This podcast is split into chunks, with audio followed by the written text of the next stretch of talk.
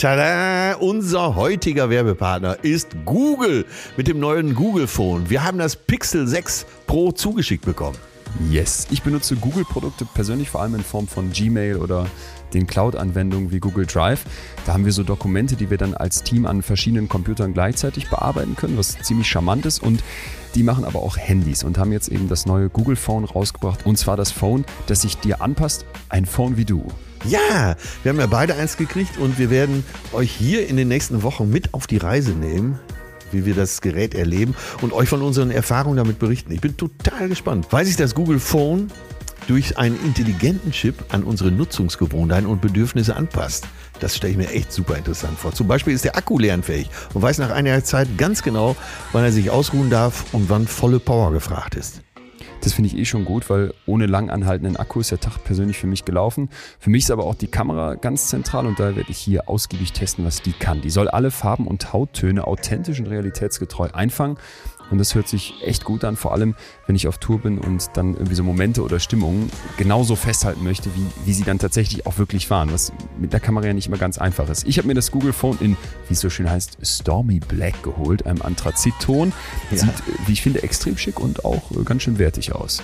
Ja, und du hast es ja eben schon gesagt, die Kamera, die ist natürlich für mich als Topmodell auch ganz wichtig. Und auch der Gedanke, dass wir alle so unterschiedlich sind und auch unsere Handys so sein sollen. Wie sich Google genau das mit dem Google Phone zu Herzen genommen hat, zeigen wir euch während der nächsten Wochen.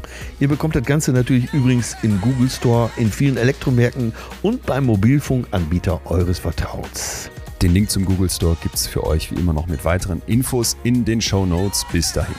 Und jetzt geht's hier los habe dann den Eindruck, das fühlt sich nicht toll an, das schleppe ich ungern mit mir rum, aber es ist um Meilen besser als irgendwie Angst oder Hilflosigkeit. Es ist im Prinzip ein Substituieren. Manchmal muss man auch sagen, so jetzt äh, der Leon oder der Atze, der hat für heute Pause. Leck mich am Arsch. Es ist okay, dass du jetzt nichts machst. Oder andersrum, ich, ich mag ja das andersrum fast noch lieber. Es ist okay, dass du jetzt gerade viel machst und vielleicht dadurch nicht so viel Freizeit hast, aber du magst doch gerne, was du machst. Warum machst du dir jetzt dafür noch einen Vorwurf? Solltest du dich eine Zeit lang äh, schlecht fühlen dadurch, dann nimm das einfach an. Aber es ist besser, als jetzt einfach weiter zu leiden die nächsten dreieinhalb Jahre. Betreutes Fühlen. Der Podcast mit Atze Schröder und Leon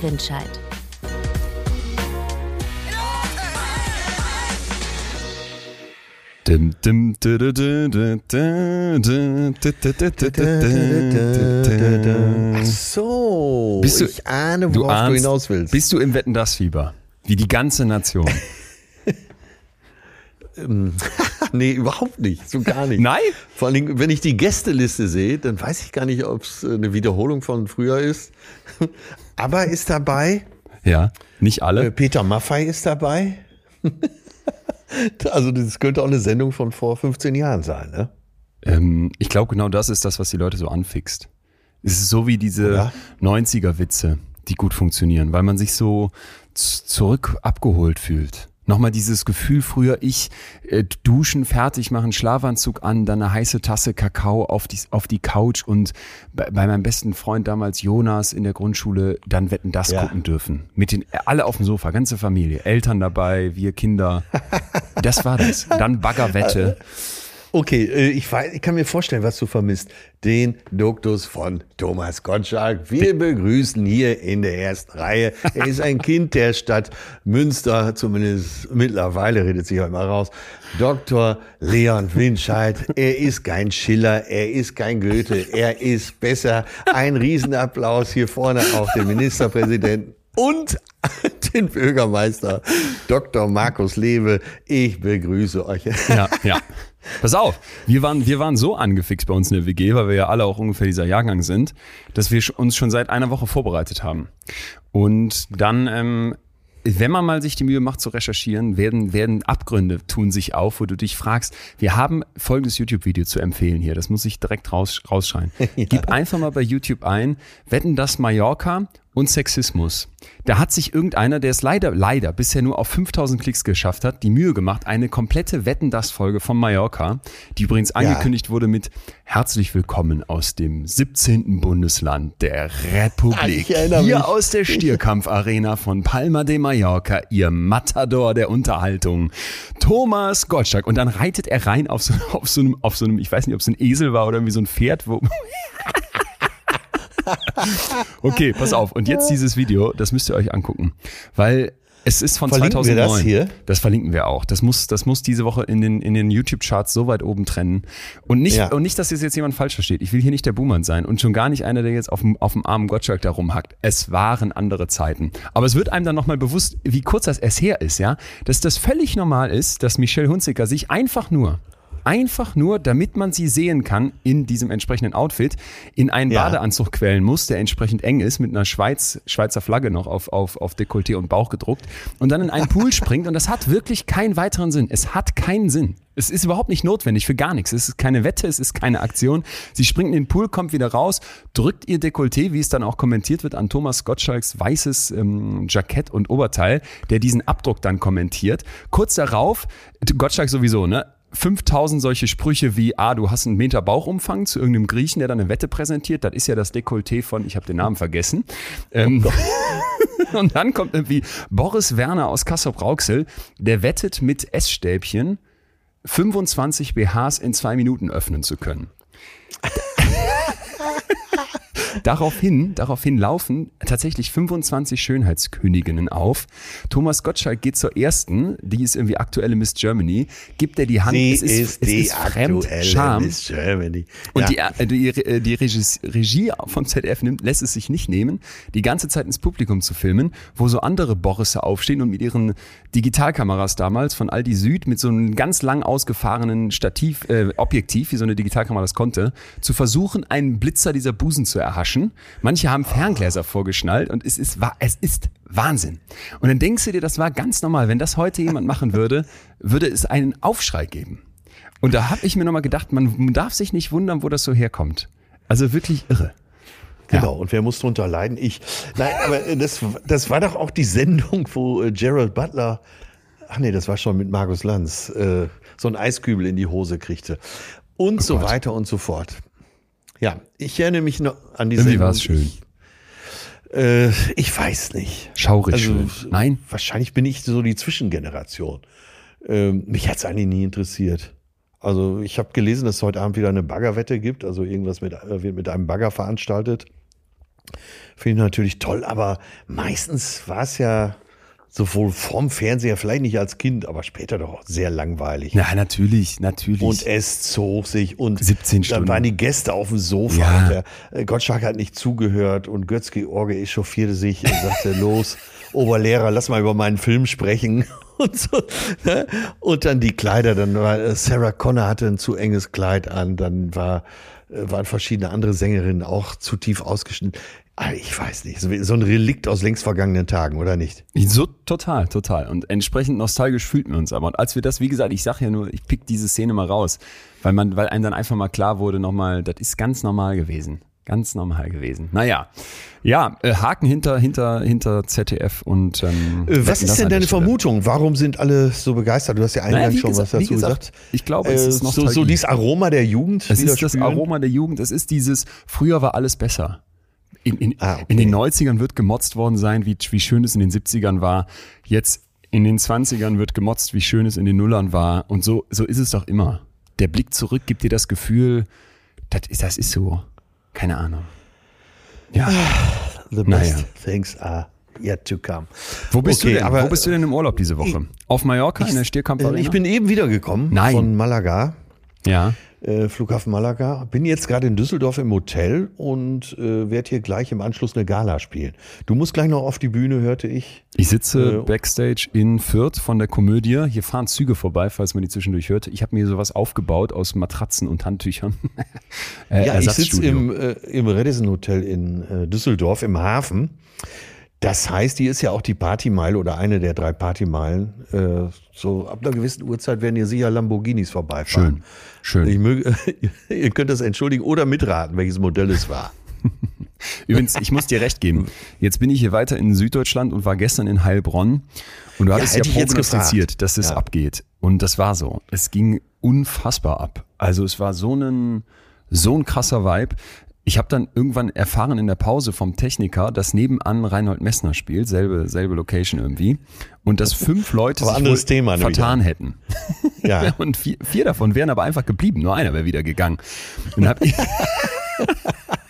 ich mich irgendwann gefragt, ob die die ganze Zeit dachten, wann kommt das mit den Bergen? Und dann wurde mir noch bewusst, äh, wie viele Leute von mir werden wohl beim Messner gesessen haben.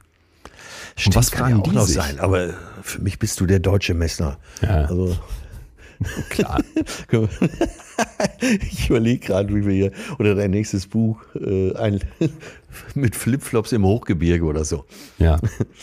Ähm, naja, okay, gut. Aber äh, ist doch schön, umso schöner. Ich finde es auch immer sehr, sehr herzlich, gerade in diesen Städten, die du aufgezählt hast. Und äh, man hört sehr genau hin, habe ich da das Gefühl. Ja. Ja, ja, ja. Und Oder? wenn das hier heute irgendwie vergleichbar wird, dann, dann steht alles äh, ganz, es ist fantastisch. Jetzt habe ich noch eine Frage, wo ich deine Erfahrung Ja. nochmal brauche. Wie geht man um als, als, als, als Mensch der Öffentlichkeit, sag ich jetzt mal, wo, wo du weißt, dass ich das bei mir in den, in den ganz kleinen Zügen bisher erst äh, ertragen musste, formuliere ich das mal, in öffentlichen Saunen. Ja, in meinem Fall war es immer so, Tür auf, sich in die Tür stellen, bis fünf zählen, Ding Dong, der König der Löwen ist da und dann Platz nehmen. Einer muss der Chef sein. So, fangen wir mal medizinisch an, äh, da du ja umgeben bist von Medizinern. Ja. Du bist ja ein sehr großgewachsener Bursche, ne? Und deine Extremitäten sind ja auch insgesamt recht ausgeprägt, oder? Du hast ja deine Warte, warte, deine Schuhgröße- ernste Frage, ne? Wo, wo soll das jetzt hier hinführen? Meine Schuhgröße ist 48,5, ja. Ich wollte, ich wollte jetzt ganz vorsichtig nur sagen, ist über 43. Ja, dann, du hast ja wahrscheinlich auch relativ große Hände. Ja, lass ich alles so Und- stehen. Ich wollte eigentlich nur wissen, wie man damit umgeht, weil ich Ja, äh, also bei deinen Voraussetzungen äh, würde ich sagen, sehr selbstbewusst. Nee, ich glaube, ich mache das nicht mehr. Ich ging da sehr gerne hin, habe irgendwann mal bei der NDR Talkshow Barbara Was ist denn das Schöneberger Problem? gehört. Ich, es, es gibt da nichts Schlimmeres, als wenn du in der Sauna wen triffst, den du kennst. Ich habe mal einen Professor da getroffen von unserer Uni. Hölle. Ich habe mich so komplett versucht zu verstecken, aber das geht ja dann irgendwie nicht. Also beziehungsweise du musst ja jeden Saunabesuch, da gibt es ja noch verschiedene so kleine Holzhäuschen, ist ja jedes Mal mit der Panik verbunden, sitzt er da jetzt drin. Und du kommst da rein und dann, oh Gott. Und ähm, man ist ja zum Entspannen da und das, das stresst mich schon, diese Vorstellung. Jetzt ist es so, dass äh, ich dann zum Teil das Gefühl habe, ich kenne ich kenn die Person nicht, aber sie kennt mich oder guckt mich an. Und es war mir so dermaßen unangenehm. Aber jetzt Fachfrage, jetzt wirklich ernst gemeint. Das kommt aus deiner äh, steigenden Prominenz heraus. Also sonst hattest du nicht so sehr das Gefühl. Nee, na, überhaupt nicht. Nein, guckt Ja. mich kein Arsch an. Also es Äh, geht darum, dass die Leute sagen, oh, da ist er. so nach dem Der Motto. Millionengewinner. Ja, ja, ja. Ja, damals nach Weltmillionär hätte ich das nicht gemacht, aber jetzt hätte ich gedacht, die sieben Jahre später ist das langsam mal vorbei. Ähm, War es auch lange Zeit, jetzt ist es wieder ein bisschen, ein bisschen schlimmer. Und ich, wie gesagt, ich dachte, ich könnte da drüber stehen und das locker lässig wegstecken, aber nein, es, ähm, es ist unangenehm. Dieses so auf sein, auf, sein- auf so nackt, äh, also es ist unangenehm. Ich weiß nicht. Ich hätte mich da, ich hätte erhofft, dass ich da lockerer bin, war ich aber dann nicht. Ja, dann geht's ja sicher nicht anders. Also ernst gemeint. Äh, wir würden, du kannst dir vorstellen, mir fallen noch 100 Sprüche dazu ein, aber ernst gemeint musst du wahrscheinlich jetzt eher privat schwitzen, oder? Oder gar nicht mehr. Naja. Gar nicht mehr.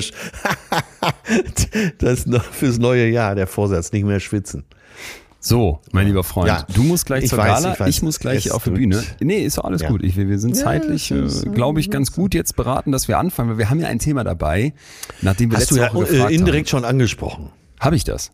Stimmt, Ja, äh, stimmt, stimmt, Ne? stimmt. Also uneingebrachte Schuldgefühle. Schuldgefühle, nicht Schuld. Ja, richtig. Äh, Wir reden heute über Schuldgefühle. Du siehst, ich habe ein bisschen was gelesen.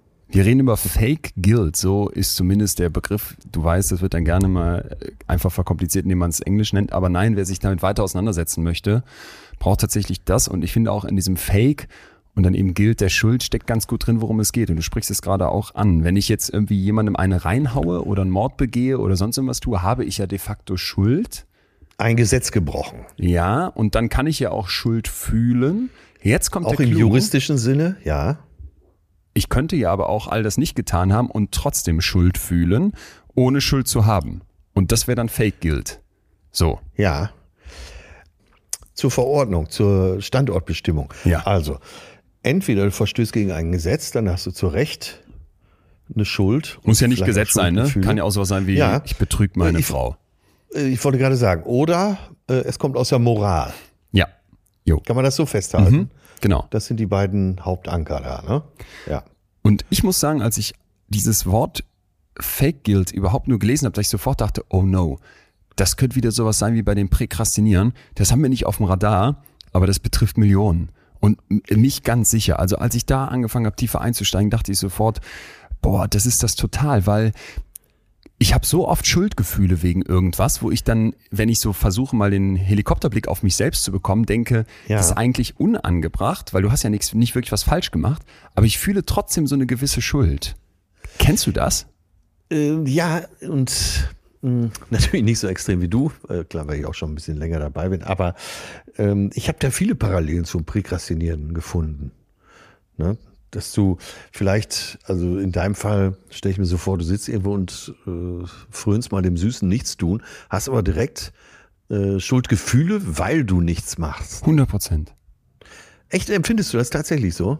Ja, ich glaube, man wird das in dem Moment nicht so aktiv als Schuld benennen, eben weil wir alle im Kopf haben, man ist schuldig, wenn, ne? Und im Zweifel für den Angeklagten, weil wir diese, diesen Tatbestand erstmal bräuchten, ob moralisch oder gesetzlich. Aber wenn ich Ja. jetzt drüber nachdenke und das vielleicht mal ein bisschen versuche, da unbewusster auch zu packen in dem Moment, bin ich sofort genau bei dem, was du gerade beschreibst. Definitiv.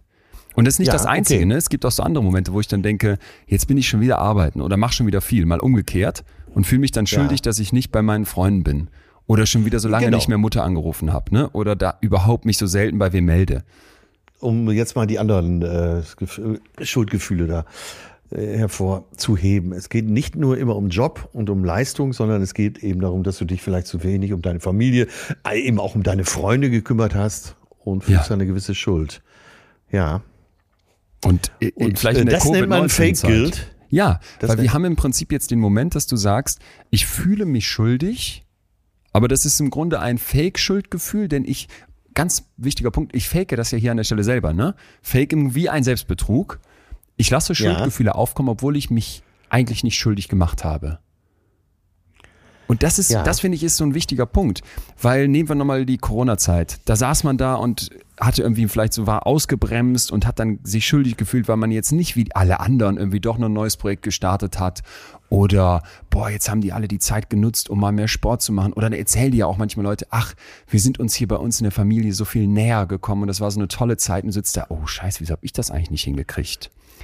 Ja, und das Ja. sind das sind ja, Schuldgefühle, wo man sich vor sich selbst schuldig fühlt. Da, fühl, da brauche ich keinen anderen für. Das mache ich in meinem Kopf mit mir selber aus. Vielleicht erinnerst du dich noch an die Folge, die wir hier mal gemacht haben zum Hochstapler-Syndrom. Ja, ja, Wie, ja. wie viele haben darauf nachher gesagt, boah, das bin ich. Ich habe immer das Gefühl, dass ich ein Hochstapler bin. Wann fliegt hier auf, dass ich eigentlich gar nicht qualifiziert genug bin für meine Tätigkeit? Und das ist es doch auch. Das sind Schuldgefühle. Ich mache hier was Verbotenes, obwohl ich nichts Verbotenes mache. Da habe ich sofort dran gedacht, dass ich äh, hier eben äh, bei unserer Impostor-Folge, Impostor-Syndrom-Folge auch so ein paar Beispiele aufgezählt habe, äh, dass, dass viele denken, oh, ich, ähm, ich habe mich nicht genug vorbereitet, ich bin unterqualifiziert für das, was ich hier gerade machen soll und empfinden sofort Schuld. Ja, das ist der Wahnsinn, ne? Und ich glaube, das ist eben etwas, wo wir unbedingt heute mit aufräumen sollen, weil es muss gar nicht sein, dass meine Schuldgefühle mich zwingend von irgendwas abhalten. Aber es ist sehr wahrscheinlich, dass wenn ich Fake-Guilt in meinem Leben habe, dass das verdammt viel Energie kostet. Damit wir vollständiger sind, wollte ich noch mal ein ganz wichtiges Beispiel hier bringen. Ähm, manchmal hat man Schuldgefühle, weil man irgendwo Nein gesagt hat. Das Jo. ist auch so ein typisches Ding. Jo. Und das müssen wir jetzt mit berücksichtigen. Du bist vielleicht jemand, dem es schwerfällt, so wie ich. Bei mir ist es ganz extrem. Mir fällt es sehr schwer, Nein zu sagen. Dann ringst du dich durch, weil äh, rationell oder rational ist es dann eben auch besser, hier und da Nein zu sagen. Ja. Sagst auch was ab, legst auf, hast ab dem Moment aber sofort Ab Schuldgefühle. 100 Prozent. Und kennst du das auch, dass du dann denkst, das habe ich jetzt gerade gemacht aus einer Position heraus, wo ich mir das erlauben kann, was abzusagen oder da und da Ja. nicht hinzugehen. Aber es werden auch wieder schlechte Tage kommen und dann werden diese Leute sauer auf mich sein und zu Genau, Recht und ich genau. muss mich so schuldig fühlen. Ja, Ey, ja, ja, ja. 100 Prozent. Kenne ich auch so von privaten Einladungen, dass ihr denkst, ich kann nicht, ich bin platt, ich will, ich will dieses Wochenende gar nichts machen. Einfach nur Netflix und chill und dann ruft irgendwer an und du, oder es, du weißt, irgendwo ist was los und dann willst du das nicht absagen und weiß nicht wie. Ich bin, ich bin durch, ähm, was war das, Galeria. Heißt ja jetzt Galeria, nicht mehr Kaufhof, nicht mehr Karstadt, durch Ach so, Galeria okay. gegangen Ja. und musste so ein paar Kleinigkeiten besorgen in Heilbronn und hatte Briefpapier gekauft und Briefumschläge, weil ich zwischendurch mal Briefe schreibe, so ganz mit, Ja. mit romantisch mit Füller. Und dann habe ich darüber nachgedacht, einer Person aus meinem, aus meinem Dunstkreis einen Brief zu schreiben und die Freundschaft, eigentlich Bekanntschaft zu beenden. Ja. Du hast ja hier schon mal erzählt, dass du sowas kannst. Ich, also ich, ich, ich habe alleine bei dem Gedanken und bei dem Gedanken, was die Person mir antworten könnte, würde ich mich so schuldig fühlen.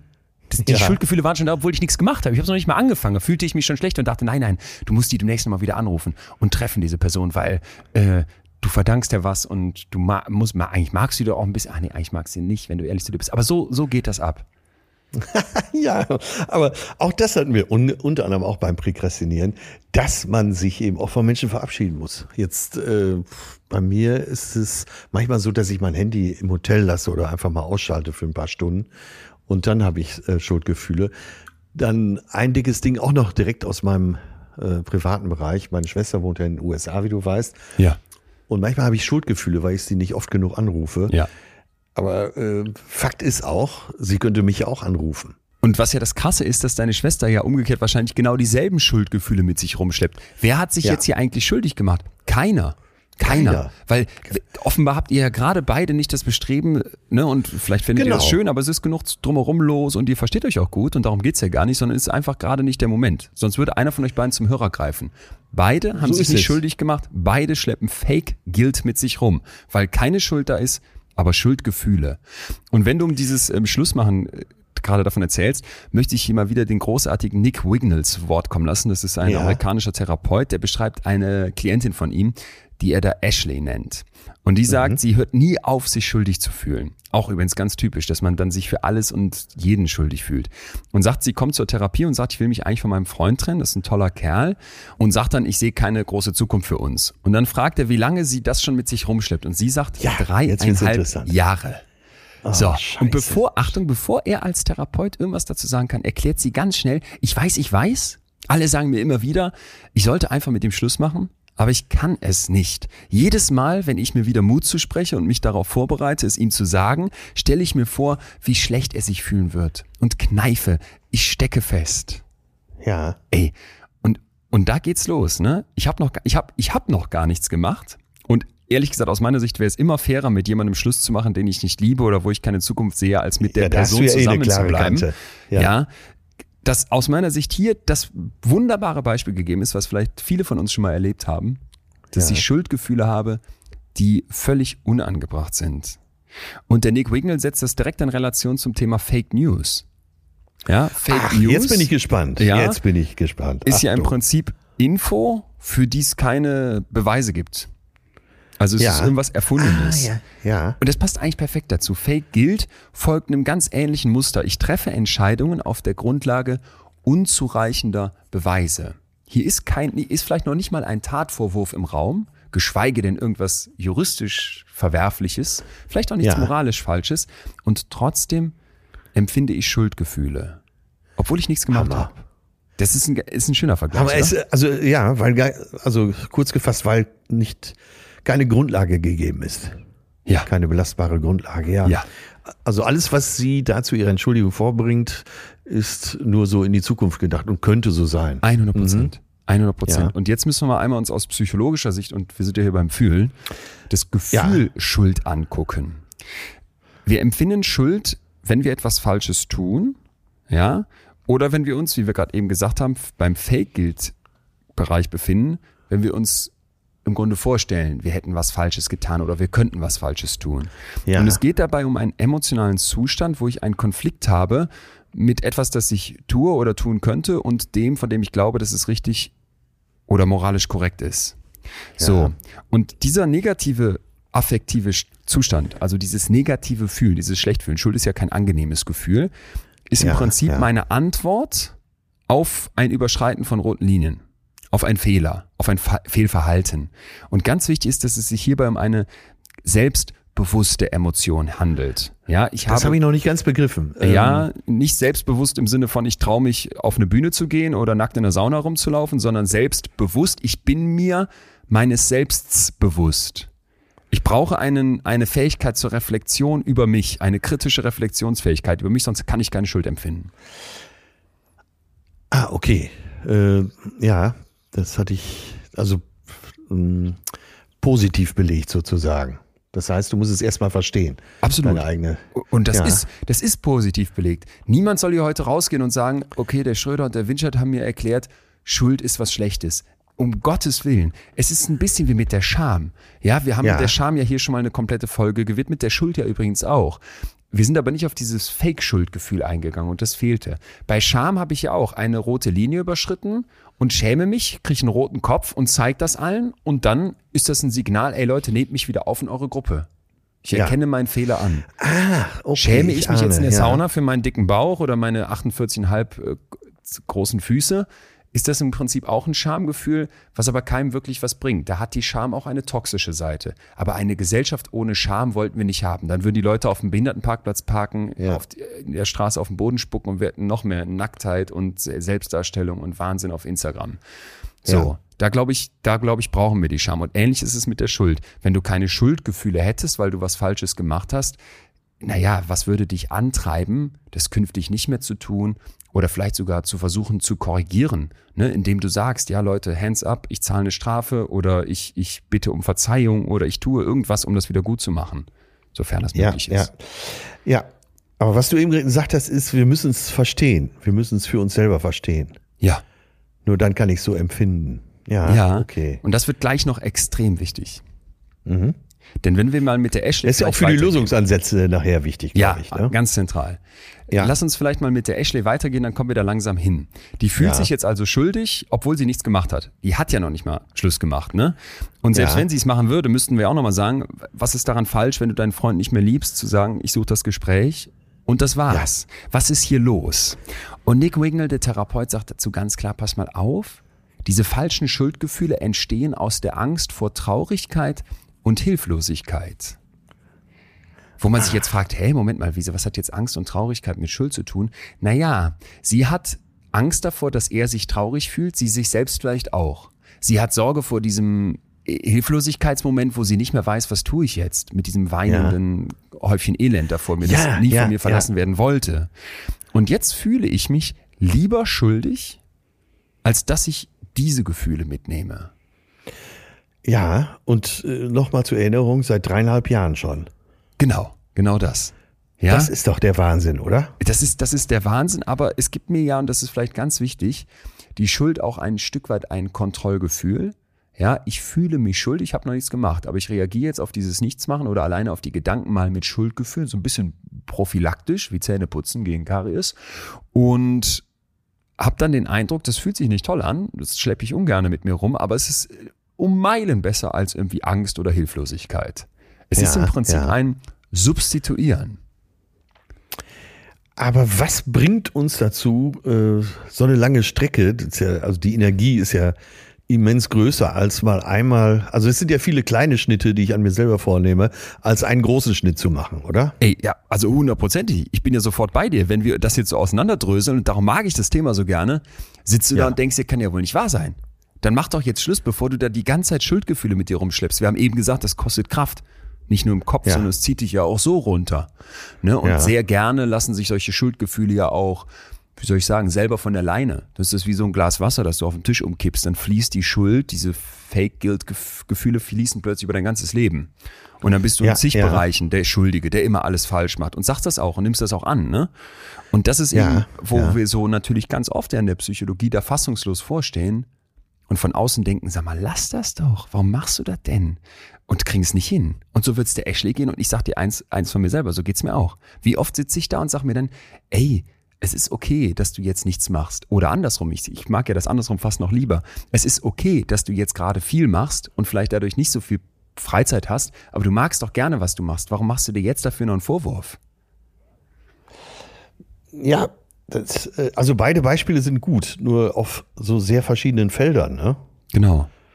Also das eine, also das eine bringt dich ja nach vorne vielleicht sogar. Also wenn du beruflich mehr machst, weil einer der Antriebe so ein falsches Schuldgefühl ist. In dem anderen Fall, wo du nicht Schluss machst, weil du keine Schuld vermeintlich auf dich laden möchtest, äh, machst du dein Leben ja schwerer. Ja. Du verhinderst ja einen Erfolg letztendlich. Nur mein, nur mein Punkt wäre ja auch noch, wenn du dich dann vorwärts bringst durch einen Antrieb, Genau, wenn ja. du sagst, ich sitze auf dem Sofa, fühle mich schuldig und kriege den Arsch hoch und mach was. Okay, super. Da wäre vielleicht auch eher eine Motivation. Ich weiß aber nicht, ob ich dann von Fake-Guilt sprechen würde. Ganz, ganz zentraler Punkt gerade. Weil in dem ja, Moment, wo ich auf dem Sofa gut. sitze und Chancen in meinem Leben wegziehen lasse, faul bin und denke, ey, du kriegst hier nichts gebacken, dann mache ich mich ja in ja. Anführungsstrichen schuldig. Dann mache ich ja tatsächlich was falsch. Weißt du, was ich meine? Dann wären Nicht Schuldgefühle, genau, dann wären Schuldgefühle richtig. Okay, ich mache jetzt mal ein, ein krasses Beispiel. Leon ja. mit 16, Hängertyp, hat keinen Bock, kriegt nichts hin, ist in der Schule total schlecht, zockt den ganzen Tag äh, Age of Empires am Computer, äh, am Wochenende nur saufen, dazwischen kiffen. Und jetzt sitzt er ja. auf dem Sofa mal wieder und es ist Dienstagnachmittag und all seine Freunde haben schon Praktikumsplatz für die Schulferien, nur er nicht. Sollte diese mhm. Person jetzt vielleicht mal ein paar Schuldgefühle haben? Ich würde sagen, der tät vielleicht gar nicht schlecht. ja, wär, absolut. Oder? Ich glaube, so. glaub, da nicken alle, ja. Das ist jetzt ein Tritt in den Hintern von meinem Hirn an mich selbst. Okay, da habe ich ja auch was falsch gemacht. Und dann sind Schuldgefühle okay. Fake wäre, wenn ich totaler Strebertyp bin, alles super organisiert, Hausaufgaben fertig, weil ich habe ah, wieder okay, präkrastiniert ja, ja. und jetzt sitze ich auf dem Sofa und will mal entspannen und kriege sie trotzdem. Ja, jetzt so, ist es richtig okay. klar. Sehr ne? gut. Und mhm. der andere Punkt war ja von mir, dass ich dann sage, und dann mache ich was und versuche dem nachzukommen und fühle mich dann plötzlich wieder dafür schlecht, weil ich doch eigentlich mal weniger machen wollte und kürzer treten wollte. Und da finde ich, das ist wirklich diese beiden Punkte, du trittst dir in den Hintern, treibst dich an, machst noch mehr und fühlst dich schlecht, wenn du es nicht tust. Und andersrum machst du dann noch mehr und fühlst dich plötzlich schlecht, weil du zu viel machst. Das ist für mich ja. eigentlich das Paradebeispiel für Fake gilt, falsche Schuld. Äh, okay, ja. Äh, einmal hatten wir die Schuld und einmal die falsche Schuld. Ja. Ja. Super. Okay. Ja, das war ein sehr gutes Beispiel, fand ich. Und jetzt mache ich nochmal, vielleicht, falls jetzt noch irgendwer sagt, naja, wie, wie relevant ist das denn? Lass uns nochmal äh, das Ganze vielleicht ein bisschen allgemeiner aufdröseln, auf so eine Person bezogen. Ne? Dann gibt's ja gerne dazu, dass Leute eben, wenn die jetzt so von Schuldgefühlen sowieso schon geprägt sind und die mit sich rumschleppen, das, die Bereitschaft nenne ich das jetzt mal, dass du sagst, ach, ich nehme noch weiteres, ich nehme noch weiteres auf meine, auf meine Kappe. Das, den Schuh ziehe ich mir noch an, dafür übernehme ich die Verantwortung. Ach, weil ich so ein schlechter Mensch bin, weil ich so viele Schuldgefühle habe, muss ich hier eigentlich noch ein bisschen mehr tun, könnte ich euch noch helfen. Ne? Ich bin so ein bisschen selbst auf, opferungsmäßig unterwegs, was man als negative Grandiosität bezeichnen könnte.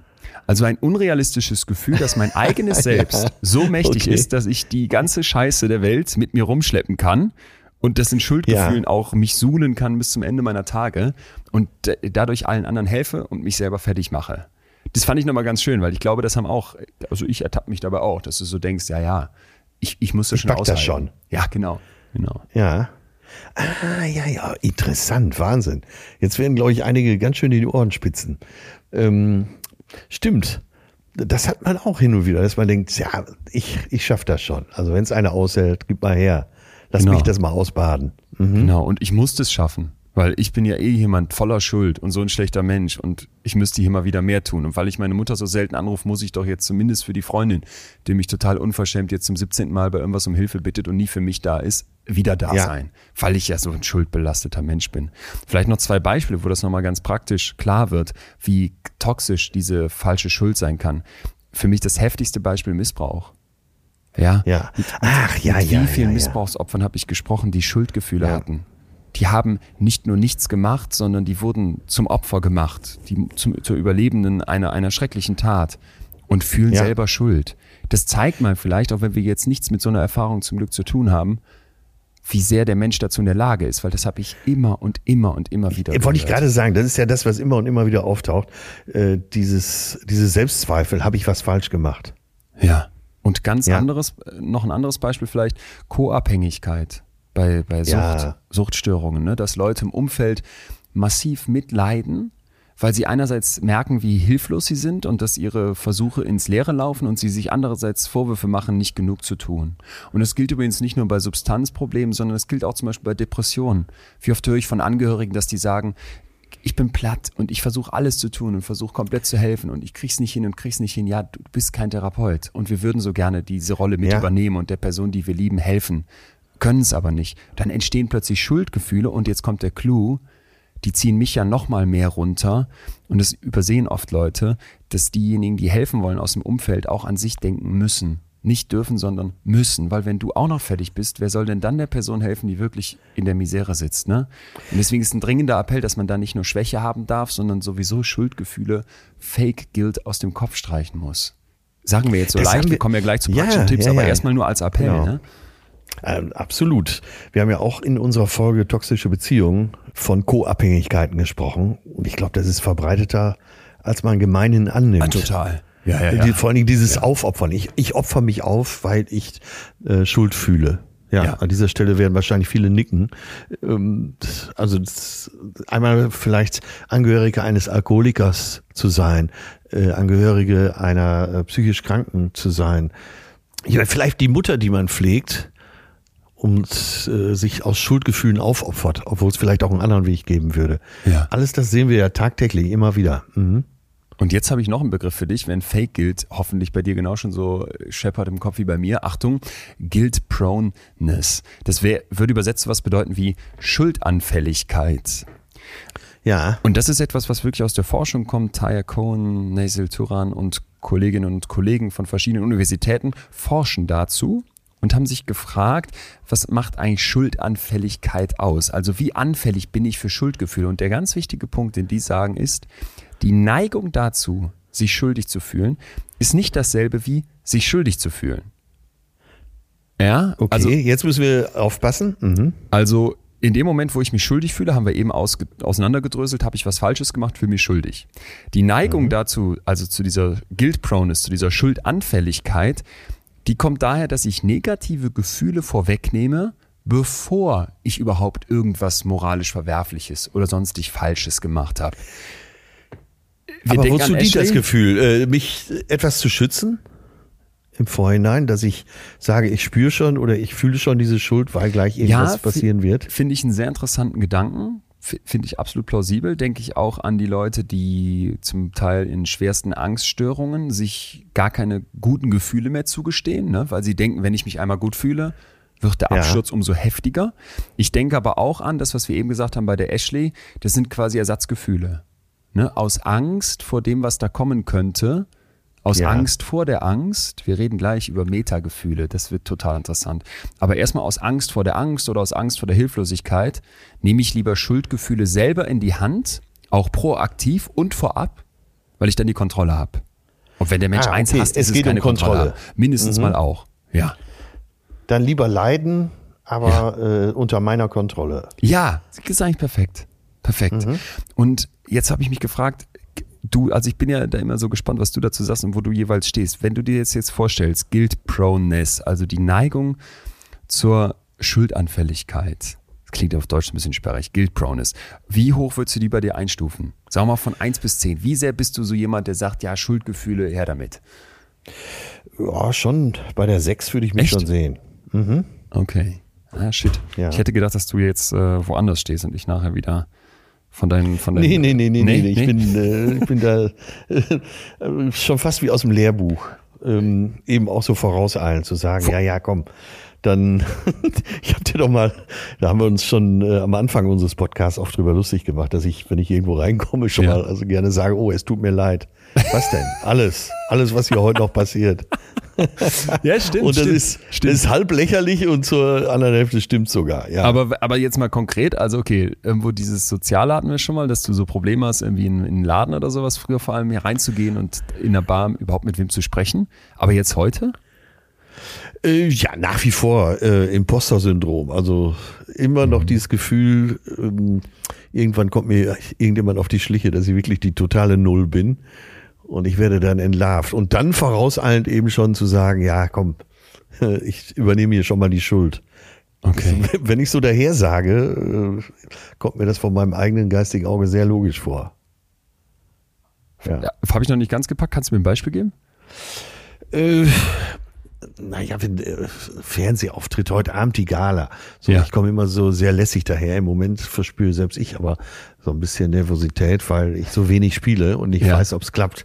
Ja. Und dann gehe ich doch beim Vorbereiten auf den heutigen Abend schon so vor, dass ich sage, naja, komm, das wird wahrscheinlich gar nicht so gut, aber äh, wenn es nicht so gut, dann hat es an mir gelegen, an niemand anderen. Ne? Schon so vorauseilend den, Ah, den ja. Teppich legen. Ja.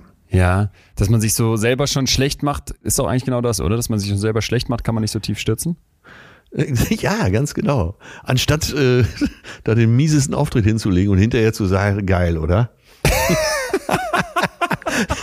das wäre jetzt das. Und ich bin genau andersrum. Aber ehrlich ja, damit gesagt, wir ja, uns aber richtig verstehen. ich, ich weiß genau. Ich glaube aber vor dem, was du gerade skizziert hast, haben ganz viele Angst. Ich, ich auch. Da bin ich Ja. lieber fünfmal mehr, versucht man dann irgendwie in so einer Bescheidenheit, ich, und das meine ich jetzt gar nicht lobend, sondern im Gegenteil, das hat ja auch was Toxisches, wie wir heute rausarbeiten, versucht man dann, ach, ich kann das gar nicht so, ich bin eh nicht so der Tolle und so. Und das, wenn du das so verstärkst, dann bist du doch perfekt in dieser, in diesem, ich bin an allem schuld, ich bin der Fehler, ich, ich bin nicht gut genug und so weiter, in diesem Modus. Ach, das können wir beide ja ganz gut. Ja, glaube ich auch. Wie oft hast du auch schon gesagt, oh nee, ach wenn, und mein Unterhaltungsfaktor, ich, für mich bist du ja einer der unterhaltsamsten Menschen der Welt, aber da schreitest du wahrscheinlich jetzt gleich schon wieder ein. Ich habe gestern nach Heilbronn, also ich kriege dann immer abends nachher von den Leuten, meistens bei Instagram, aber auch per Mail irgendwie E-Mails. So, und da gab es gestern folgend, gab es eine relativ krasse Situation. Es gibt immer Ja. einen Moment, wo ich sage, ich bräuchte jemanden, der zu mir auf die Bühne kommt. Ja. Und dann br- brauche ich diese Person, um mit mir so einen Zeitstrahl aufzumachen. Also wir nehmen 10 Meter, eine 10 Meter lange rote Schnur und versuchen daran mal die Menschheitsgeschichte in den größten Etappen abzugehen.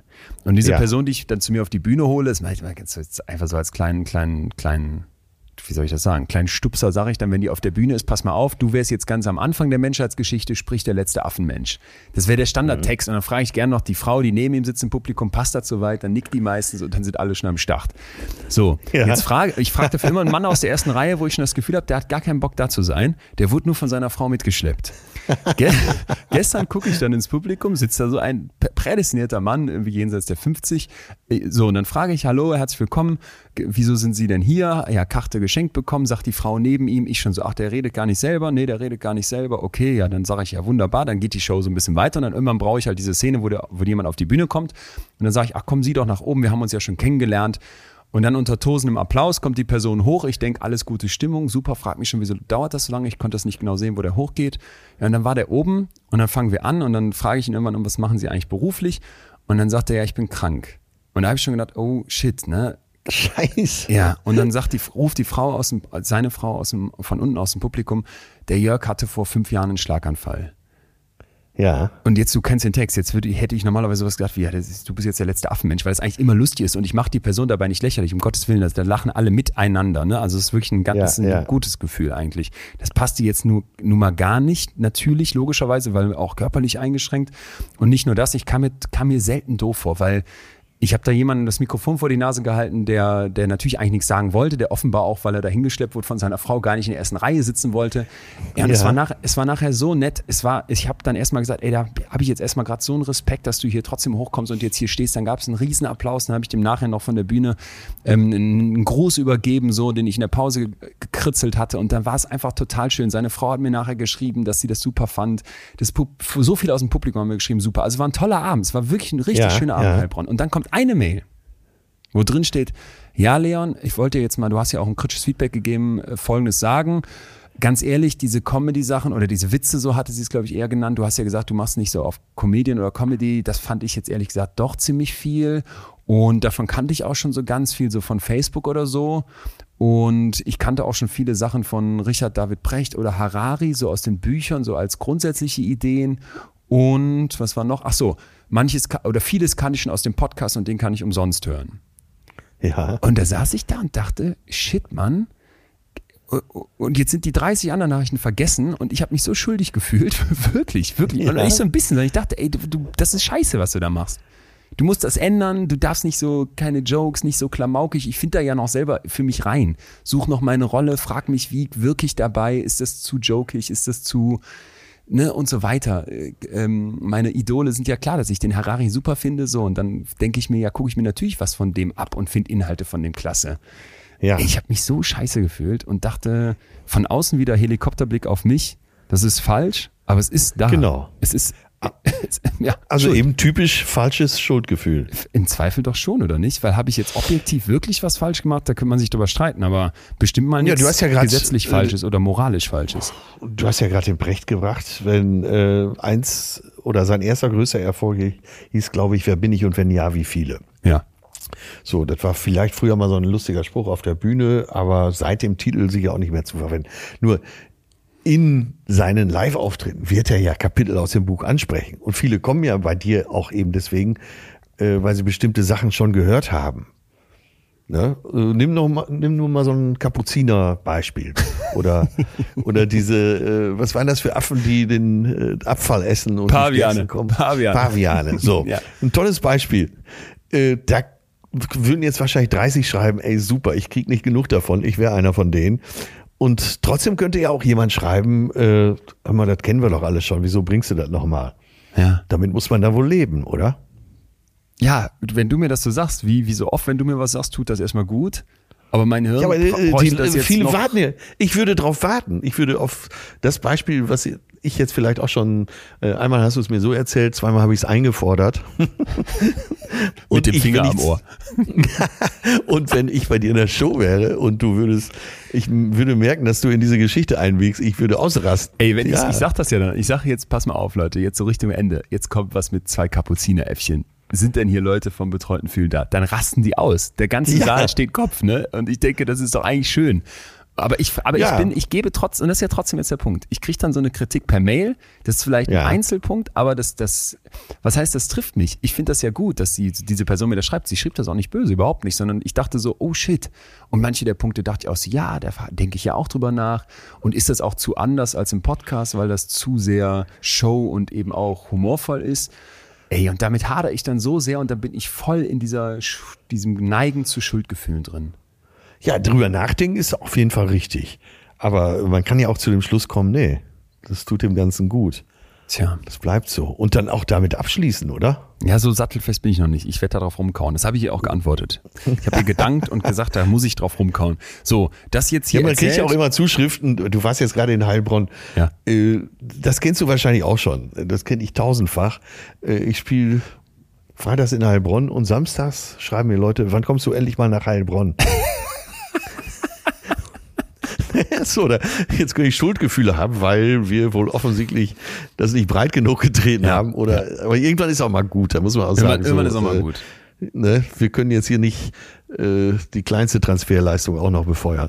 Wobei Ja. meine Lieblingsnachricht bisher war, ey, ich war jetzt in deiner Show mit meiner Freundin und ich war nur da, weil ich dachte, du bist Joko Winterscheid. Ja. da hatte ich keine Schuldgefühle. Und ich dachte, äh, wenn du zur Joko Winterscheid Show wolltest und dann bei Leon Winscheid landest, dann hast du selber was falsch gemacht und dann, das kann, da kann ich nichts für. Okay, lass uns mal. Äh, Moment, äh, Ja. der Komiker in mir muss da eben schnell noch drauf Bitte. antworten. Ich stehe parat. Ähm, positiv gesehen müsste man sagen, äh, du hast dich auf der Bühne so verhalten, dass er es gemerkt hat. Und das ist doch positiv. Wie gesagt, ich stelle mir die vier Reinhold Messner-Fans vor, die gestern Abend nach Hause gegangen sind. Ja, war nett mit den Affen, oder? Ja, doch, war ganz gut. Anders als erwartet.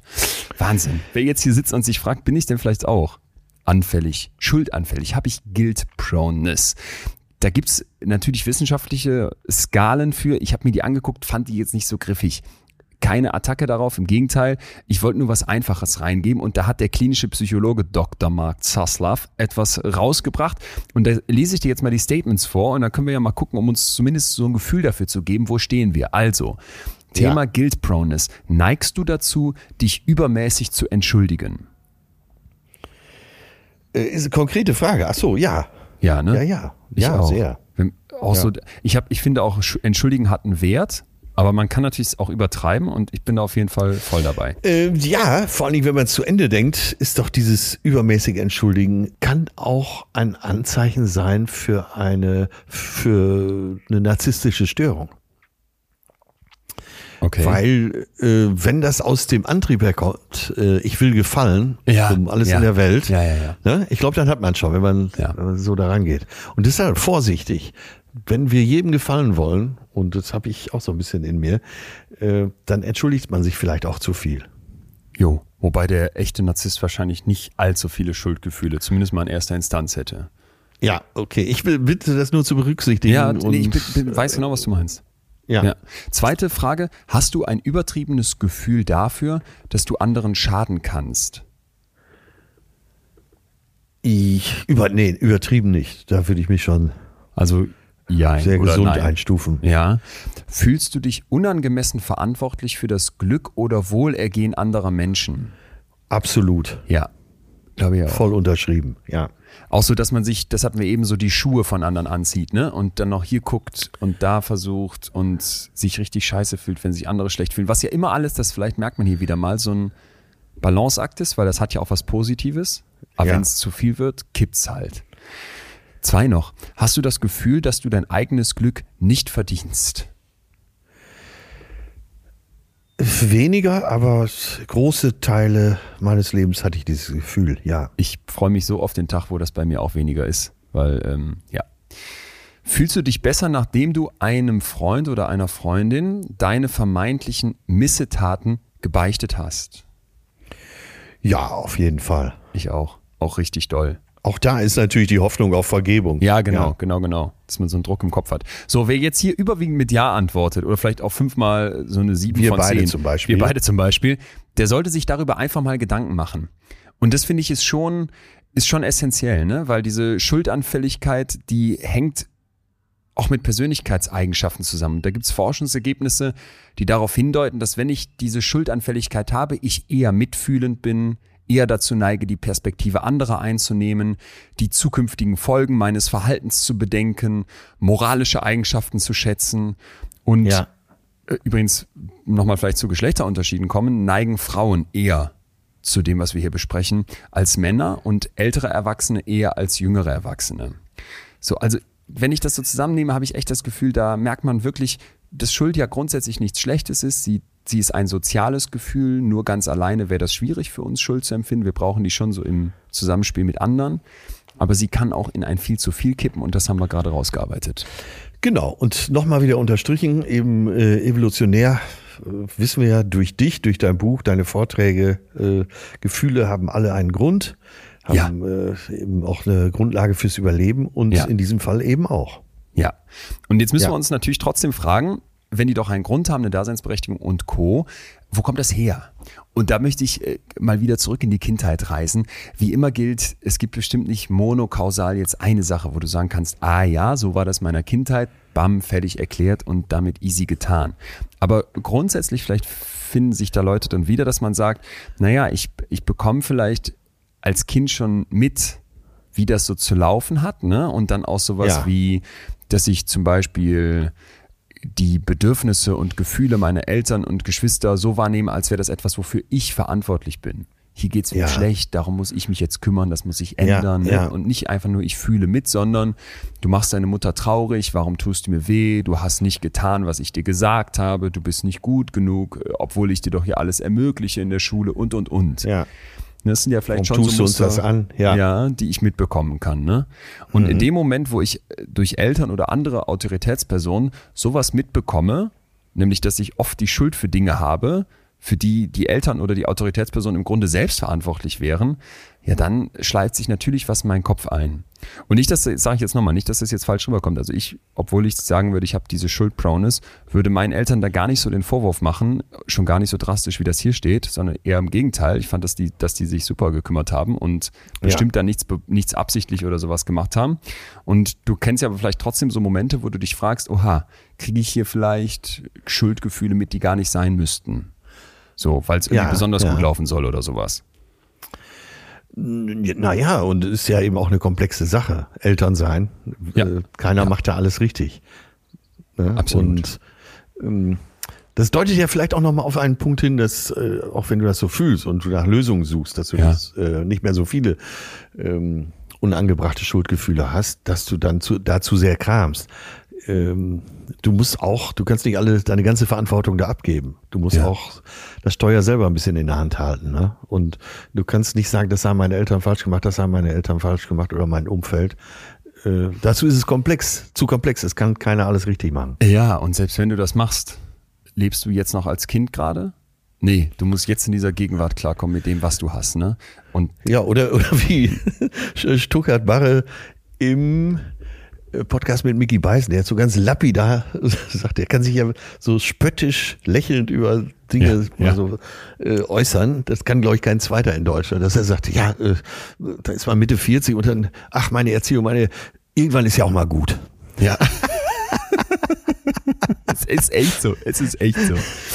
Naja, Ja. musste das Kind Ja. in dir auch mal Kind sein lassen. So, und ich äh, muss auch nochmal daran denken, wenn ich zum Beispiel jetzt an das Thema Kinder aber äh, darüber nachdenke, ich gehe ja, wie du weißt, immer gerne in den Extrembereich, dann, weil ich der Meinung bin, dass da oft die Kontraste schärfer sind und das, was so bei uns im Alltagsbrei untergeht, das siehst du da plötzlich klarer. Und denke Ja. an ein Gespräch, das ich mit Bernd geführt habe, der in, ja, ich nenne das jetzt Sekte, in so einer evangelikalischen Freikirche ist er aufgewachsen und es war wirklich die Hölle. Ja, der ist neun, als er seine Eltern beobachtet, die da sitzen und dann plötzlich sagt der Vater, Bernd, wenn du erstmal in der Hölle bist, dann können wir dir auch nicht mehr helfen. Das sagt er so einem neunjährigen Kind. Das heißt, und das habe ich übrigens bei, bei ich meine, allen Leuten, die sich so Sekten von ultraorthodoxen Juden bis hin zu Salafisten, ich nenne jetzt auch mal die rechtsradikalen Zirkel, die haben ja auch was Sektenhaftes oder jetzt hier so eine evangelikalische Freikirche. Äh, Alle Ja. Leute, die mir daraus berichten, da wird mit Schuldgefühlen gearbeitet. Und ich finde das deswegen so spannend, weil wir uns doch mal fragen sollen, okay, das sind vielleicht extreme Gruppen, wo so diese, Gesell diese Normen, diese gesellschaftlichen Konventionen der Gruppe besonders stark sind, Ja. aber wir unterliegen denen allen. Ne? In unterschiedlichster Weise. So kann sein, dass wir da mit Gott, der uns irgendwie in die Hölle schickt, überhaupt nichts zu tun haben und davor keine Angst haben, keine Schuldgefühle bekommen. Dieser Bernd, der hat sich dann immer gewaschen. Ich glaube, der hat sich die Augen ausgewaschen, wenn ich mich richtig erinnere, wenn der was Schle- Schlechtes gesehen hat, weil der dachte, Gott sieht durch meine Augen. Das musst du dir mal vorstellen, Ach du wie diesem Kind Scheiße, sowas ja. eingetrichtert Ja. wird. Ne? Aber wenn die jetzt eingetrichtert wird, du musst dich schuldig fühlen, wenn du zu viel gegessen hast, weil Kind, sonst wirst du dick. Du musst dich schuldig fühlen, wenn du nicht genug Leistung geliefert hast, weil Kind, sonst wird nichts aus dir. Ja, natürlich kommt das von außen und steckt dann in dir drin. Die Frage ist, wie sehr und wie, da kommen wir ja gleich zu, wie du damit umgehen kannst. Ja, ja. Ja, das, äh, das geht ja immer, wenn, wenn es hier um Lösungsansätze geht, geht es ja immer genau darum. Wie kannst du äh, vielleicht eine Verhaltenstherapie machen? Wie kannst du diese Muster aufbrechen? Wie kannst Ja. du Kreise durchbrechen? Darum geht's ja immer. Darum wird's Ja. ja. gleich auch gehen. Das liegt ja auf der Hand. Sollen wir mal kurz, Atze, äh, durchlüften und dann Richtung Finale kommen? f- ja, für alle. Es ist auch äh, wichtig, das Thema nochmal eben so kurz durchsacken zu lassen, damit man äh, das an die richtige Stelle packt. Ja. Lorelei, Lorelei, Lorelei. Fenster auf, Luft rein, Kurzwerbung. Unser Partner heute ist allseits beliebt hoffentlich äh, Coro, die Online-Drogerie. Leute, ihr, also ich, wir haben hier schon oft jetzt genug gesagt, ihr müsst da bestellen. Neben mir, liebe Atze, stehen Bio-Cookies mit Chocolate-Chip. Ich hole sie ans Mikrofon, weil ich sie eben aß, um hier genug Energie für diesen Podcast zu haben und fühle mich tatsächlich gut. Äh, Klar, einerseits Kekse essen ist wahrscheinlich nicht gut, aber das ist mit Kokosblütensirup, glutenfrei, vegan. Es ist sehr charmant verpackt. Du weißt, die achten auf wenig Müll ähm, und Leute, Koro ist der Shit. haben wir Ja. haben das schon mal gesagt. Ja, wir haben es schon oft gesagt, wir sind Koro Ultras. Äh, die haben faire Handelswege, die haben Verpackungen, wo du nicht dauernd den Kopf schüttelst. Äh, was ist denn hier schon wieder Jo. Abfall entstanden? Also ist alles sehr gut durchdacht. Sie haben genau die Produkte, die eben nicht nur lecker, sondern auch gesund sind. Bei der Koro Drogerie ist für jeden was dabei. Chorodrogerie.de, wenn ihr unseren Code eingebt und zwar fühlen mit Ü, einfach am Ende kriegt ihr satte 5% auf die gesamte Bestellung. Danke Coro. Ja, kommen wir eben zum praktischen Teil und da geht's darum, äh, auch darüber wird vielleicht klar, äh, ob wir das haben oder Ja. wie stark wir das haben. Ähm, und ich muss jetzt, äh, du wirst gleich schmunzeln, aber ich, äh, der erste Ansatz, den ich habe, man muss Bin auch sehr ab gespannt. und zu mal, ja, also betrifft uns beide ja auch, die sich, äh, betrifft uns beide, die sich auch immer für alle verantwortlich fühlen und Ja. es allen gut geht. Äh, manchmal ist es, manchmal ist es auch gut. manchmal muss man auch sagen, so jetzt äh, der Leon oder der Atze, der hat für heute Pause. Leck mich am Arsch. Sorry, dass ich das so sage. Ich darf das, ich bin Komiker. Du musst da nicht einschlagen, aber ich wusste, Ja. dass du lachen würdest. Aber ich meine das natürlich nicht wörtlich, aber so, äh, manchmal ist es auch gut. Lass Ja, es auch ja. mal gut sein. Ja, okay. Kommt das an? kommt an, kommt an. Sagt, das würde sich jetzt die Person sagen, die losrennt und macht und tut und sich dann schuldig fühlt, weil sie mal nicht auf dem Sofa sitzt. Und umgekehrt die Person, die auf dem Sofa sitzt und sagt, ey, ich müsste mal wieder mehr machen, könnte sich das genauso sagen. Du, unser beider Manager Töne, der, der wirklich die Mutter der Kompanie ist und alles auf dem Schirm hat und sich auch um alles kümmert, auch dem habe ich hier und da schon mal gesagt, es ist gut jetzt. Es ja. reicht. Ja.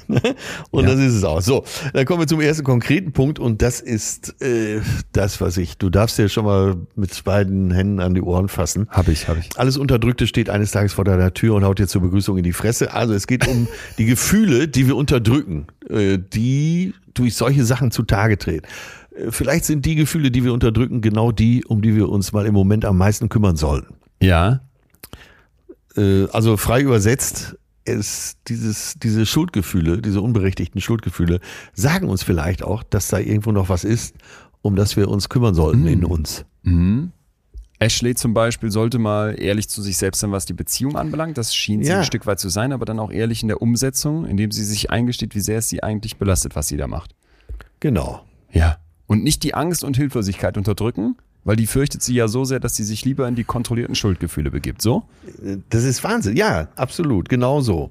Okay.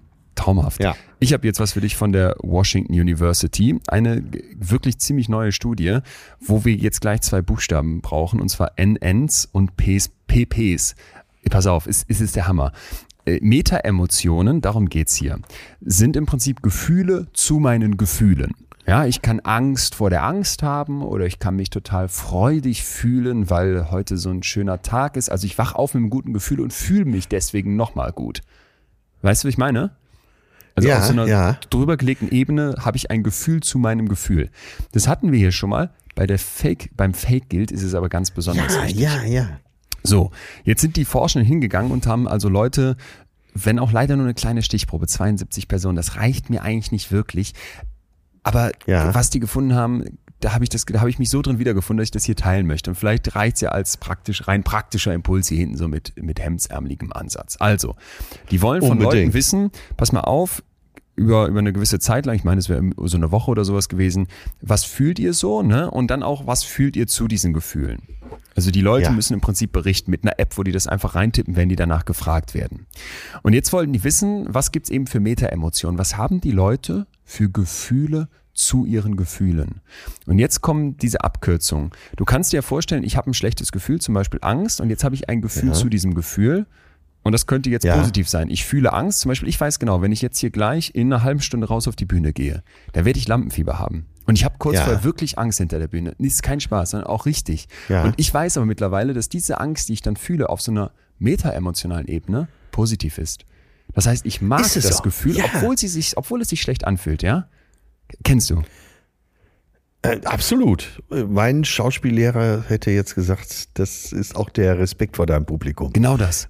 Ganz und da, das, da hat er es mir hingedreht. Und jedes Mal, wenn ich es verspürt habe, habe ich gedacht, oh ja, das ist gut, dass ich Respekt vor denen habe. Ja, oder zum Beispiel, du guckst einen traurigen Film und genießt die Traurigkeit, die dann noch mit Klaviermusik untermalt wird, ja, Schindlers Liste. Ja. Das macht dich fertig. Du bist traurig, aber irgendwie gibt's dir auch was. So, sonst würdest du es nicht gucken. Gilt für alle traurigen Filme. Und das wäre dann ein NP. Negatives Gefühl, positives Metagefühl. Ja, ist klar? Ja, NP. Ja. Ganz typisch jetzt in unserer Gesellschaft ist, dass wir PP haben. Wir haben den Anspruch, positive Gefühle haben und uns darüber positiv zu fühlen. Weißt du, ja. was ich meine? Ja, ja. Jeder von uns kennt aber auch, dass man sich irgendwie eigentlich gut fühlt und dann so ein PN hat. Du fühlst dich positiv, aber auf der Metaebene ist irgendwie was negativ. Darf ich mich jetzt gut fühlen? Oh, ich muss doch noch eigentlich und mh, hm, da sind ja auch noch Schuldgefühle in meinem Hinterkopf und so weiter. Ja, und die ja. Leute, die diesen Anspruch haben, PP, immer alles positiv auf allen Ebenen, die können besonders gerne am Ende des Tages in N, N versacken. Ich fühle mich ah, schlecht okay. und fühle mich dann deswegen besonders schlecht, weil ja in meinem Kopf eigentlich der Anspruch ist, dass ich mich doch gut fühlen muss. Und zwar auf allen Ebenen. Verstehst du den, verstehst du den, den Konflikt, ja, der hier entsteht? Absolut. Und ja. diese NN, negative Gefühle, zum Beispiel ich habe Angst und habe deswegen Angst vor der Angst oder ich habe wieder mal diese Woche wenig gemacht, fühle mich so ein bisschen matt und schlaff und fühle mich deswegen schuldig, also habe ich ein negatives Gefühl und da drauf nochmal die Schuld als Meta-Emotion. Und das ist das, was von den allermeisten Leuten berichtet wird. NN. Ich fühle mich schlecht und habe ein negatives Meta-Gefühl obendrauf. Und jetzt wird es eben praktisch es geht darum, dass ich, wenn es jetzt um Schuldgefühle geht, vielleicht Schuldgefühle und Traurigkeit habe, das sind übrigens ganz oft kam das in der Studie vor bei diesem, bei diesem zweiten Teil, weil ich Ja. frustriert bin, weil ich enttäuscht von mir bin, weil Ja, irgendwas nicht läuft. ja. Ne? Und dann fühle ich mich schuldig, weil in unserer Gesellschaft hat man sich doch gut zu fühlen. Und eigentlich geht's mir auch gut. Und das fand ich nochmal so, so wichtig, das auf dem Radar zu haben, dass wir NNs im Kopf haben, negativ, negativ, wo man einfach drauf achten muss. Das sagt sich jetzt so leicht, aber mir öffnet das ehrlich gesagt oft genug schon die Augen, dass ich auf keinen Fall in so einem NN-Zyklus von Schuldgefühlen stecken bleiben sollte. Ich muss versuchen, dieses Metagefühl vom ursprünglichen Gefühl zu trennen. Mein ursprüngliches Ja. Gefühl war, ich wach morgens auf und bin so ein bisschen pff, hängerig, fühlt sich nicht gut an. Deswegen muss ich jetzt aber keine Schuldgefühle haben, weil mein Leben ist eh schon hektisch und überfrachtet. Und jetzt habe ich mal einen Hängertag. Ja, dann ist das so. Ja, Ja, ja. so, und das finde ich ganz, ganz wichtig. Ja, ist mir sehr klar geworden durch dein Ja? Beispiel jetzt. Okay, ja, gut. Und ich glaube, äh, wenn man das eben, dieses theoretische Gedankenmodell vor Augen hat, dann Mhm. ist es auch leichter zu machen. Ja, glaube ich schon. Okay, gut. Gut, gut, gut. Dann das von mir. Was hast du noch? Äh, ja, das emotionale Validierung. Also man kann auch sagen, lass es doch mal zu. Das ist doch einfach Teil. Äh, man kann das ja auch umarmen. Man kann doch auch sagen, okay, dann ist das jetzt so. Dann äh, fühle ich mich jetzt schlecht, weil ich gerade nichts mache. Ich fühle mich schlecht, weil ich das abgesagt habe. Ich fühle mich schlecht, weil ich heute nicht mehr zu erreichen bin, weil ich einfach Ja. im Wald spazieren gehe. Und äh, akzeptiere das einfach. Also, dass ich sage, ja, okay, dann fühle ich jetzt diese Schuld, aber die nehme ich mit und nehme die als meinen ständigen Begleiter, jo. aber nicht als negativen Begleiter, sondern äh, Teil des Lebens. Ja, ja, traumhaft. Traumhaft. Ja? Bin ich sofort dabei. Ja, Einfach, einfach anerkennen als Begleiter. ich wette dazu noch direkt einen, zwe- einen weiteren Punkt, einen zweiten Punkt, der das ein bisschen vielleicht noch ergänzen kann, um noch einen praktischen Tipp. Und zwar, dass ich eine Funktionsanalyse durchführe. Das Ja. haben wir ja heute im Grunde sch- schon gemacht. Und Nick Wignall empfiehlt das, weil es zwar einerseits technisch klingt und man vielleicht davor zurückschreckt, aber trotzdem ganz dringend, denn das, was ich da fühle, diese Schuldgefühle, sollte ich mal nicht versuchen, einfach nur aus einer moralischen Perspektive zu beurteilen, sondern vielleicht mal rein mechanisch. Warum fühle ich hier gerade Schuld? Beispiel Ashley. Ja, Ja, die Frau, ja, ja. die sich nicht traut, Schluss zu machen, hat Schuldgefühle und wenn sie jetzt das mal wirklich mechanisch betrachtet, warum kommen die auf? Was erfüllen die gerade für eine Funktion? Und da kann man Ja. dann oft nicht selber sich zu führen. Da hilft ein Gespräch mit einer Vertrauensperson, mit einer Therapeutin oder hier zuzuhören vielleicht auch. Und dann sagt Ja. plötzlich, ah, ich habe jetzt verstanden nach heute, das versucht mich zu schützen vor Angstgefühlen oder vor Hilflosigkeit, die ich empfinden würde, wenn ich wirklich Schluss machte, dann habe ich plötzlich die Funktion meiner Schuldgefühle erkannt und kann dem völlig anders begegnen. Weil ich mich nicht mehr noch dafür fertig mache, dass ich sie habe, sondern plötzlich sage, ah ja, so wie du es gerade beschrieben hast, dieses Validieren, ich kann es dadurch vielleicht eher annehmen, weil es einen Zweck hat.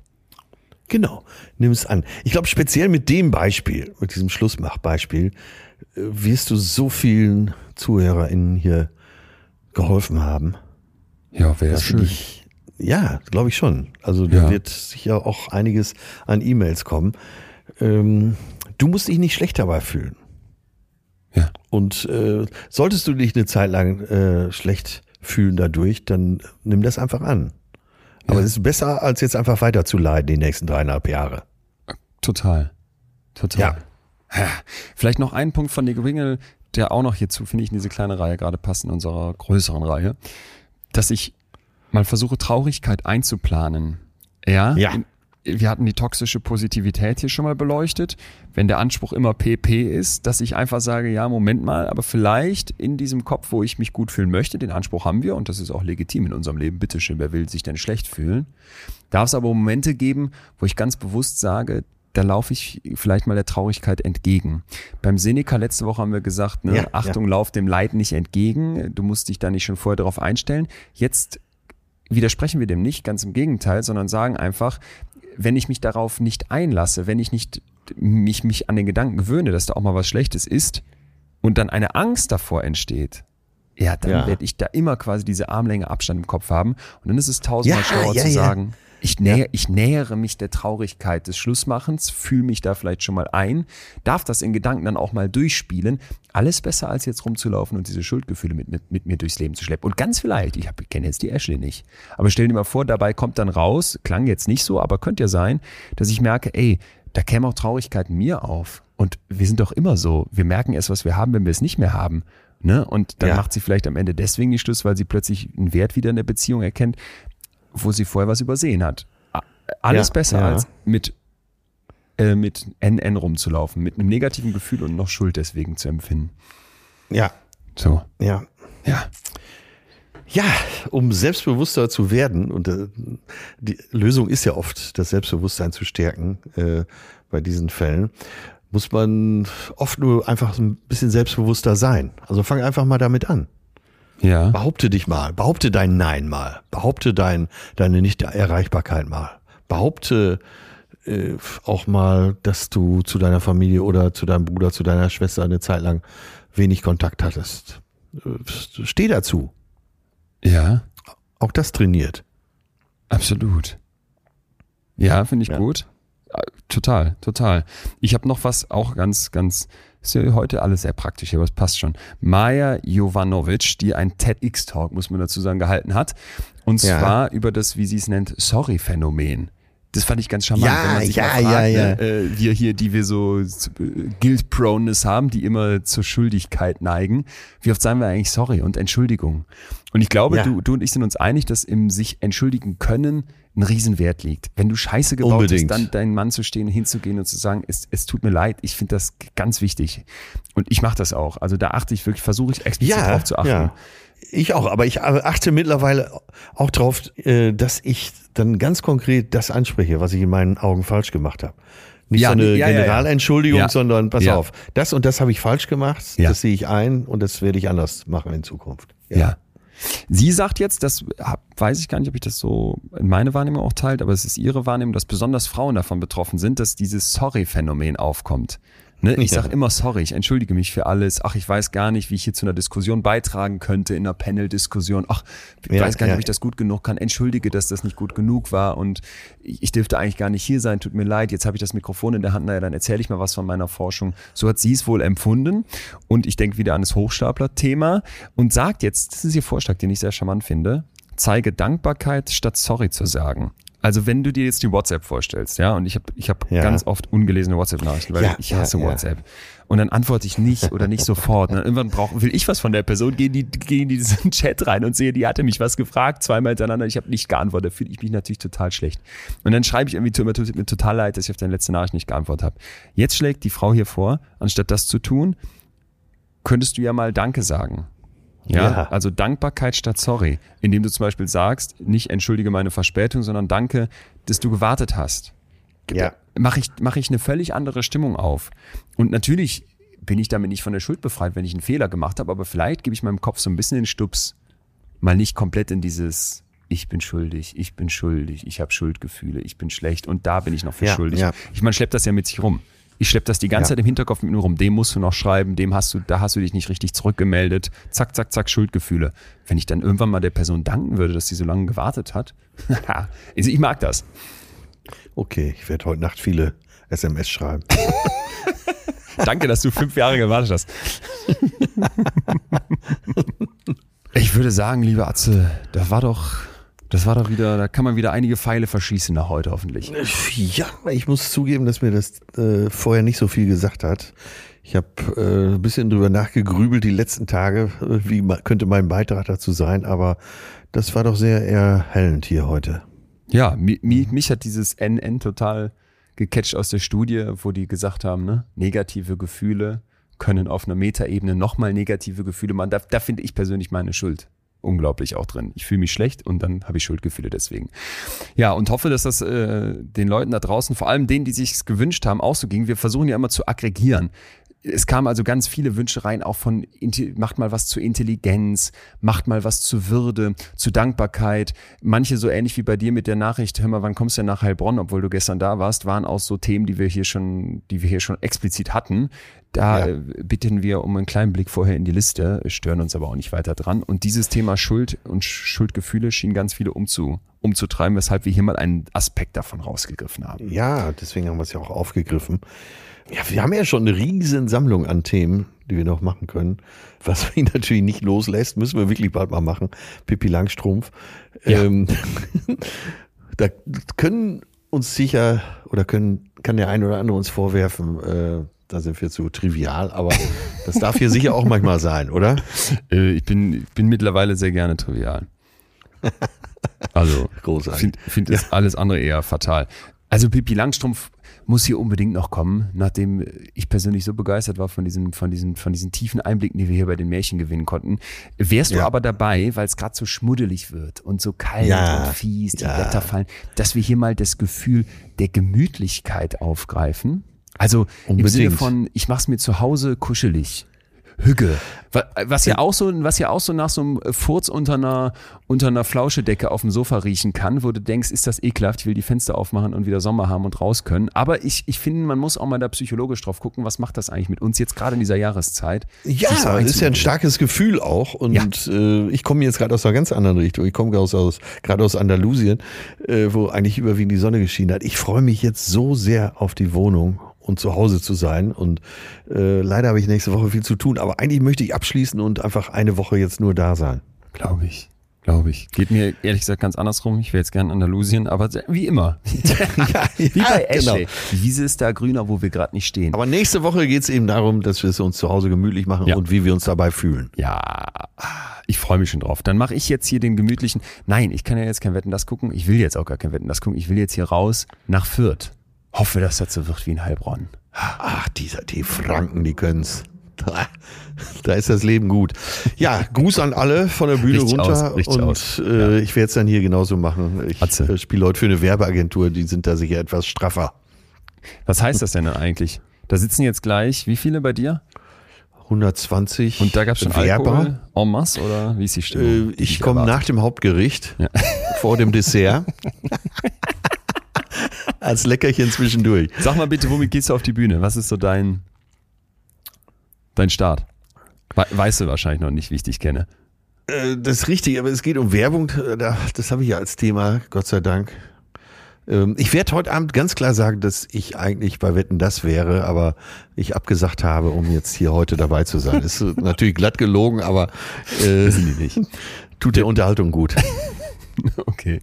Dann würde ich dir, was dein, was dein, dann sag mir das noch bitte. Was ist dein so Start, wenn du rauskommst so, na, wunderschönen guten Abend, ja, nee, ist klar, oder was, was ist, hast du so ein Startwort, Satz? Äh, nee, habe ich nicht. Ich sag nur, dass einfach äh, hier am schönsten ist.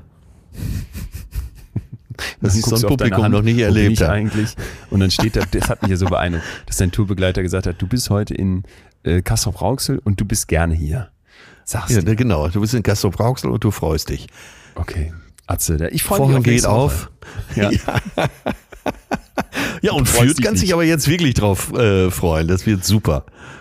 Ja, ja, ja, absolut, absolut, absolut. Ich werde mein Bestes geben, freue mich aber wirklich auch über kritische Nachrichten und ähm, bin ja, was haben wir hier so schön rausgearbeitet bei diesem Solange sie, ich du freust dich über Kritik, solange sie positiv ist. Nee, nee, nee. Nein, ich nee, weiß, nee, nee. das war ein Gag. Das ja, war ein okay, Gag. okay, okay. Ich Bisschen, äh, sagt gerne mal am Ende der Show, sage ich, so, wem es gefallen hat, der schreibt mir bitte über Instagram oder Facebook.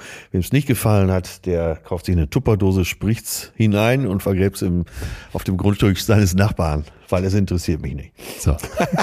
Da bist du aber noch nicht. Du bist 32, Nein, nein, ich bin 56. Also, Zieh mir noch jeden Schuh an. Atze, Mon Amour. Bis äh, nächste Ja. Woche dann, ja? Grüß Düsseldorf. ich freue mich auf dich. Adios. Bis bald. Ciao. Tal Tschüss. tal. Das war Betreutes Fühlen. Der Podcast mit Atze Schröder und Leon Winscheid. Jetzt abonnieren auf Spotify, Deezer, iTunes und überall, wo es Podcasts gibt.